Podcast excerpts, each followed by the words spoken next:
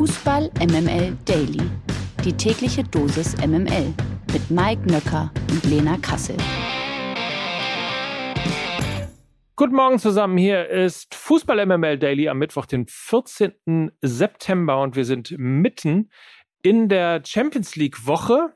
Der erste Tag ist hinter uns, der zweite folgt. Und Dienstags ist ja immer Lena-Tag, aber eben dummerweise nicht bei uns, sondern bei Amazon Prime Video. Insofern ähm, lassen wir, glaube ich, Lena heute mal ausschlafen. Die hat nämlich sehr, sehr lange gearbeitet und begrüßen stattdessen den äh, Showpraktikanten, Chefredakteur und den ähm, MTH, mach mal, tu mal, hol mal von Fußball MML. Guten Morgen, Nils Bubble. Guten Morgen, Mike Nöcker. Ja, guten Morgen alle zusammen an den Empfangsgeräten.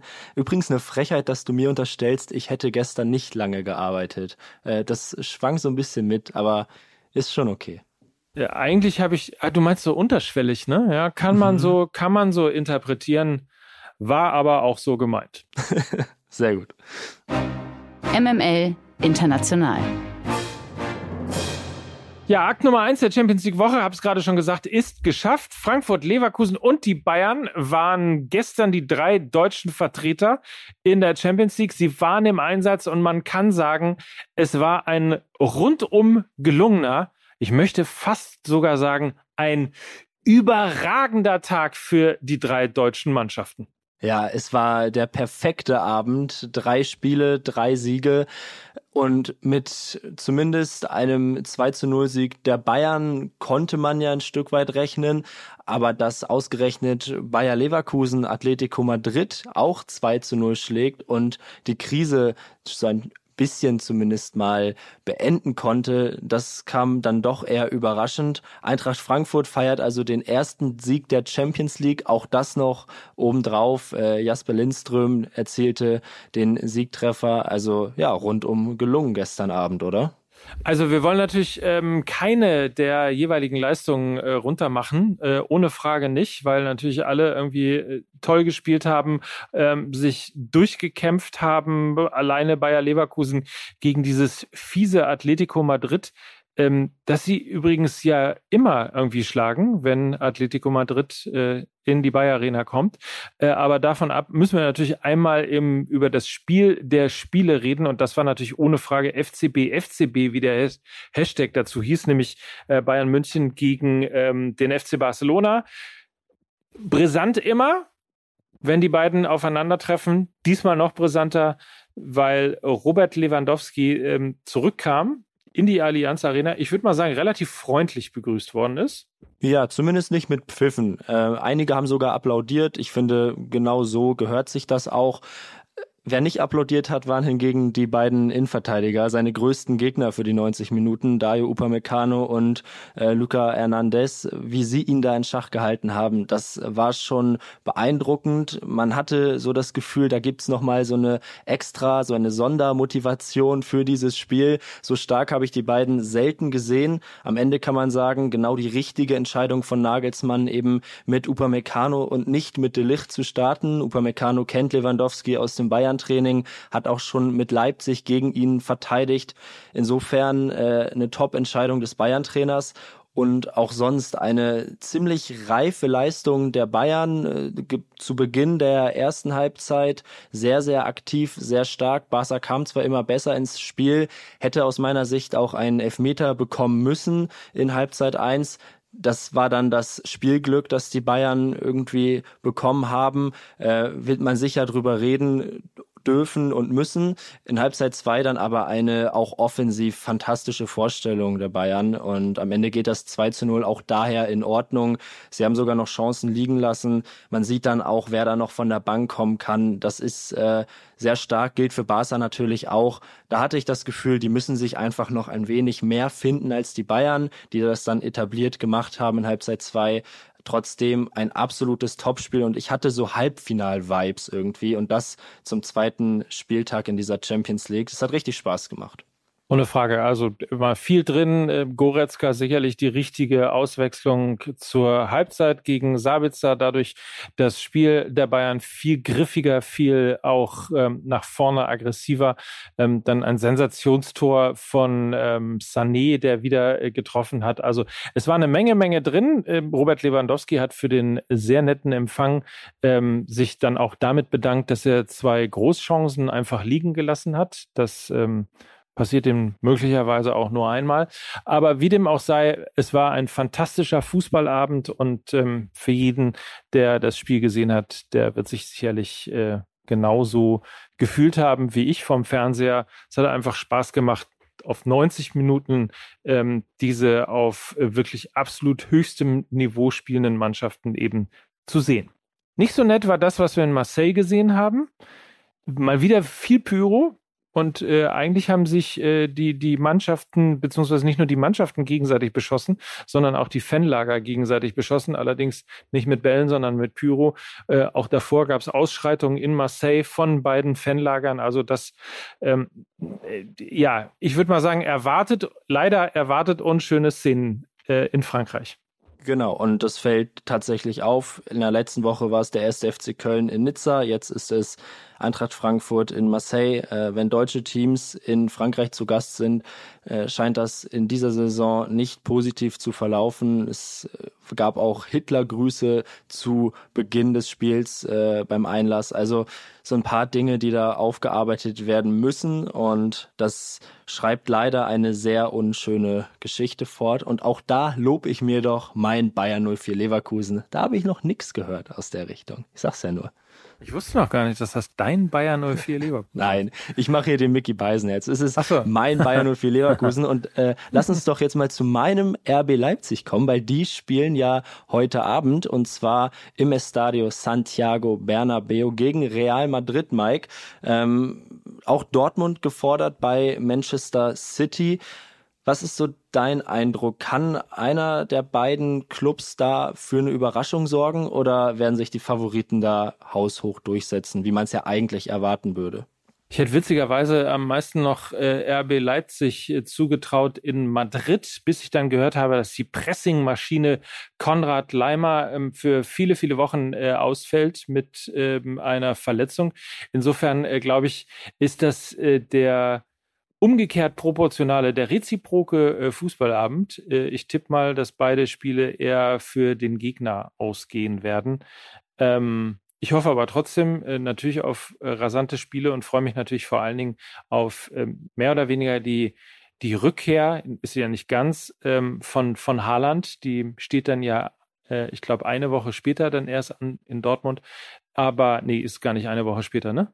Nee, das dauert nee. noch ein wenig, aber ja. trotzdem ist es äh, ja zumindest so die indirekte Rückkehr von Erling Haaland und auch darauf dürfen wir uns auf jeden Fall freuen. Ähm, zu sehen sind beide Spiele dann bei The Zone. Heute Abend 21 Uhr geht's los. Ich denke, Mike, wir werden dann auch am morgigen Vormittag von Lena Kassel mal wieder belehrt werden, was Haaland gut und was Dortmund schlecht gemacht hat. Auf jeden und Fall. warum Konrad Leimer so wichtig für RB Leipzig ist. Wenn du nichts dagegen hast, schiebe ich noch ganz kurz äh, von gestern die äh, weiteren Ergebnisse nach. Da hat Sporting beispielsweise gegen Tottenham äh, 2 zu 0 gewonnen. Das ist ja nicht so unwichtig für die Gruppe von äh, Eintracht Frankfurt beispielsweise. Inter Mailand gewinnt bei Viktoria Pilsen mit 2 zu 0.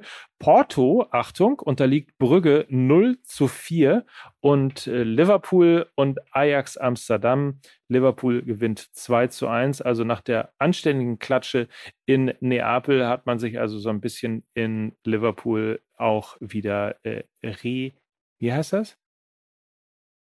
Rekapituliert? Reanimiert? Rekapituliert haben sie sich hoffentlich nicht. Wie heißt denn das noch? wie heißt das Wort?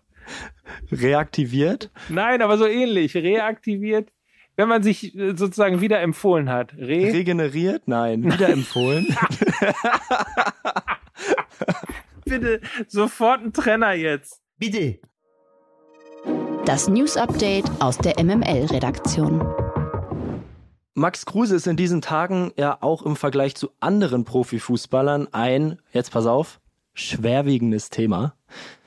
Gestern äh, war bereits unser VfL-Experte Leonhard Hartmann äh, bei uns zu Gast, um mögliche Zukunftsszenarien von Max Kruse nach seiner Suspendierung mit uns zu besprechen.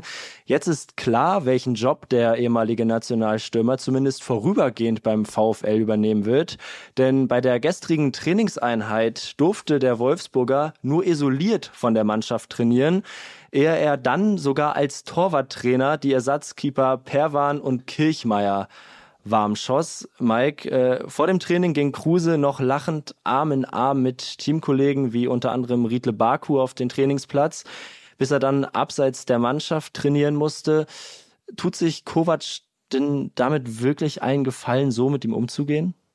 Also es tut einem ja auf eine gewisse Art und Weise tatsächlich in der Seele weh, auch ähm, Kruse da so zu sehen. Ähm, das wird etwas sein, da bin ich mir relativ sicher, was ähm, Kovac irgendwann noch auf die Füße fallen wird, weil ich mir nicht vorstellen kann, dass Max Kruse ein Spieler ist, der auch innerhalb der ähm, Mannschaft irgendwo äh, unbeliebt ist oder ähnliches. Ich glaube, es ist eher das äh, Gegenteil. Ähm, die Mannschaft wird sich an ihn, an möglicherweise auch so seine etwas saloppere Art gewöhnt haben. Äh, und ähm, ich glaube nicht, dass der sozusagen der Stinkstiefel ist, bei dem jetzt alle froh sind, äh, dass er nicht mehr in der Mannschaft ist. Und dieses Bild hatte schon was, ja, leicht Erbärmliches ähm, und irgendwo auch ein äh, Bild äh, dessen, was einem so leid getan hat.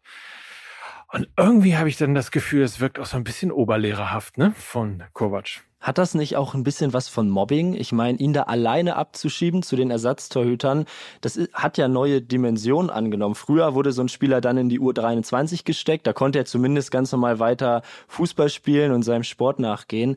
Und ihn da jetzt als äh, Torwarttrainer für die Ersatztorhüter, das kommt ja auch noch hinzu, äh, einzusetzen, finde ich schon nahezu respektlos und äh, ja, grenzt ein wenig an Mobbing. Ich bin mir zwar sicher, dass Kruse damit umgehen wird, aber bin da ganz bei bei dir. Das wird dem Herrn Kovac äh, wahrscheinlich nochmal auf die Füße fallen.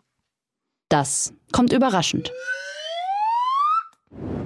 Oder eben auch nicht. In zwei Jahren trägt Deutschland ja mal wieder ein großes Turnier aus. Im Sommer 2024 ist die Fußball-Europameisterschaft bekanntlich bei uns im Land zu Gast. Klar ist mittlerweile auch, dass es bei unserer Heim-EM keine Stehplätze in den ausgetragenen Spielstätten geben wird. Das teilte der DFB gestern mit. Seit 1998 sind Stehplätze in den Stadien bei europäischen Clubwettbewerben verboten. Für viele Clubs, die europäisch vertreten vertreten sind, zieht das aufwendige Stadionumbauten zwischen Ligaspielen und eben Duellen im europäischen Wettbewerb mit sich. Zwar finden seit der laufenden Saison in England, Frankreich und Deutschland ja Testphasen für die Wiedereinführung von Stehplätzen in europäischen Wettbewerben statt. Dennoch seien diese für die Heim-EM kein Thema, da die Ergebnisse der Testphase erst im Sommer 2023 ausgewertet werden können und der Zeitraum von dort an bis zur EM im Sommer 2024, also ein Jahr später, zu kurz sei. Auch das teilte der DFB auf Anfrage der ARD Sportschau mit. Mike, du bist ein Verfechter der deutschen Fankultur, das wissen wir alle. Stimmt dich das unzufrieden oder bist du grundsätzlich vor allem froh, dass man überhaupt versucht, die Stehplätze wieder in den Wettbewerb zu integrieren? Naja, dass ähm, hier nicht schnell entschieden wird, das haben wir ja im Fußball schon sehr, sehr lange und seit vielen Jahrzehnten, glaube ich, auch miterlebt. Insofern ähm, finde ich es ehrlicherweise ein bisschen schade, weil, glaube ich, der Fußball schon länger bewiesen hat, ähm, dass er auch mit Stehplätzen sehr, sehr gut mittlerweile leben kann. Das ist ja noch ein Relikt aus, aus ich glaube, äh, aus den 90ern noch, ähm, wo es dann ja eine ganz andere Stadionsituation eben auch äh, gegeben hat und auch möglicherweise eben eine ganz andere Gefahrenzone, seit es keine Zäune mehr gibt in den Stadien, ist das eigentlich irgendwie alles mittlerweile obsolet. Ich finde es ein bisschen schade für die Euro, ähm, aber in der Tat freue ich mich natürlich, und das hat man ja auch an den Bildern beispielsweise in Dortmund gesehen, als zum ersten Mal in der Champions League äh, das Stadion wirklich voll war mit 81.000 Zuschauern, die gelbe Wand, die gelbe Wand war und auch eben, gut, die haben sich nicht so ganz so gut benommen, die Kopenhagener Fans eben auch wieder stehen durften. Aber nichtsdestotrotz, ich freue mich, dass es kommt. Ist ein bisschen schade, dass es zu spät kommt. Auch geil, dass man äh, ein Jahr Zeit hat, das aber nicht ausreicht, weil die Stehplätze in den deutschen Stadien ja vorhanden sind. Die Sitzplätze zu integrieren ist ja der eigentliche Aufwand äh, und der kommt dann in jedem Fall wieder auf die Organisatoren zu. Aber na gut, damit äh, müssen wir in Deutschland ja schon seit längerem umgehen. Dass die Dinge ein bisschen länger dauern, daran müssen wir uns gar nicht groß gewöhnen. Wobei man in den meisten Stadien tatsächlich die Dinger umklappen kann. Also du hast sozusagen, das sind quasi Klappstehtribünen, die, wenn du die Betonschicht sozusagen umklappst, sind da Schalensitze drauf und dann kannst du dich hinsetzen. So ist es zumindest in Dortmund und in einigen anderen Städten auch. Ach so, ich bin immer nur im Separé am Millantor-Stadion. Deshalb weiß ich das nicht genau. der feine Herr. Die Ohrfeige. Die fängt sich heute Nationalspielerin Alexandra Popp vor dem Ligaauftakt am kommenden Wochenende war Pop im Kicker-Podcast Female View on Football zu Gast. Und dabei erklärte die Spielerin vom VfL Wolfsburg ihre Sicht auf die Entwicklung und Zukunft des Fußballs der Frauen. So erklärte sie, dass der Fußball der Frauen auch finanziell vor allem dann wachsen könne, wenn Profiklubs mit Herrenmannschaften aus der ersten und zweiten Bundesliga in den Frauenfußball investieren würden. Dies sei der einfachste und wahrscheinlichste Weg der Frauenbundesliga quasi ein professionelles Setup zu geben. Zudem fügte sie noch hinzu, dass es infolgedessen sicherlich für aktuelle Clubs der Frauenbundesliga, wie zum Beispiel die SGS Essen oder Turbine Potsdam, schwer werden könnte. Ja, und ausgerechnet auf die Essener trifft Pop mit dem VfL Wolfsburg am kommenden Wochenende. Essentrainer Markus Högner stört sich enorm an dieser Aussage von Pop. Zitat, im Männerfußball höre ich nicht, dass ein Thomas Müller sagt, für eine Mannschaft wie Kräuter führt, werde es schwierig. Darüber hinaus erklärte Högner, dass ihm zwar bewusst sei, dass Profiklubs mit erfolgreichen Herrenmannschaften in den Fußball der Frauen investieren, er es aber nicht akzeptieren kann, wenn erfolgreichen Frauenmannschaften wie der SGS Essen eine Zukunft im Profibereich abgesprochen wird. Mike, wie bewertest du die Aussagen von Pop? Hat Högner die vielleicht nur in den falschen Hals bekommen oder gibst du ihm recht? Ach, ich glaube, grundsätzlich ist es, und da muss man einfach auch ein bisschen, ja, wie soll ich sagen, ein bisschen sozusagen äh, tolerant an ähm, die einzelnen Aussagen von unterschiedlichen Menschen, die in diesem Bereich gehen. Ich glaube, wichtig ist, dass es überhaupt eine Diskussion um den Fußball der Frauen gibt und äh, dass Menschen einfach ihre Ideen sagen können, ohne dass äh, dann gleich wieder Fründe verwaltet werden oder Dinge kritisiert werden. Denn ich glaube, am Ende des Tages ist es das, was der Fußball der Frauen braucht. Ideen. Ideen, um eben äh, weiter in der Öffentlichkeit ähm, stattzufinden, um ähm, eben seine, ja, eigentlich während der Euro sich so toll aufgebaute Fanbase auch weiter äh, eben äh, auszubauen oder zumindest Teile davon auch halten zu können. Ähm, insofern, ich finde den Vorschlag, der war ganz ehrlicherweise, ähm, fand ich den äh, ganz sinnvoll und ähm, das macht durchaus Sinn, dass nicht immer alles zu 100 Prozent Sinn machen muss, weil irgendwo noch eine Ausnahme ist oder irgendwo äh, etwas für irgendeinen Verein anders wirkt. Da müssen wir uns, glaube ich, auch einfach dran gewöhnen und dann sollten wir irgendwie im Sinne der Diskussionskultur das vielleicht auch lernen, dass das nicht sofort gleich ähm, wieder quasi genommen wird, um dann ähm, ja, die Dinge umzudrehen oder jemanden dafür kritisieren, äh, dass er eine Idee gehabt hat. Das kann ich genauso unterstreichen. Mike, ich äh, räume meinen Platz, mache ihn frei für Lena Kassel, die natürlich morgen für euch wieder am Start ist. In der Zeit werde ich jetzt mir den Duden schnappen und unsere Wortfindungsstörungen in den Griff kriegen. Hoffentlich. Ich äh, habe es gefunden. Willst du wissen, was ich sagen wollte? Okay, ja? erzähl. Es ist nicht resozialisieren, es ist auch nicht revidieren. Ich wollte rehabilitieren sagen. Sie haben sich rehabilitiert mit dem 2 zu 1 gegen Ajax Amsterdam. Es ist so früher Morgen. äh, es tut mir leid, auch darauf hätten wir beide früher kommen Oder? können. Naja. Lustig was trotzdem. Rehabilitieren. ich rehabilitiere mich gleich morgen dann wieder, habe ich Elena Kassel an meiner Seite. Vielleicht gibt mir das auch so eine, so eine äh, gelernte Sicherheit. Ich weiß es nicht. Wir werden es morgen sehen. Danke dir auf jeden Fall, Nils, dass du dabei warst, dass du Lena vertreten hast. Und ähm, dann waren das auf jeden Fall heute Mike Nöcker und Nils Babbel für Fußball MML. Tschüss schnell regenerieren. Tschüss.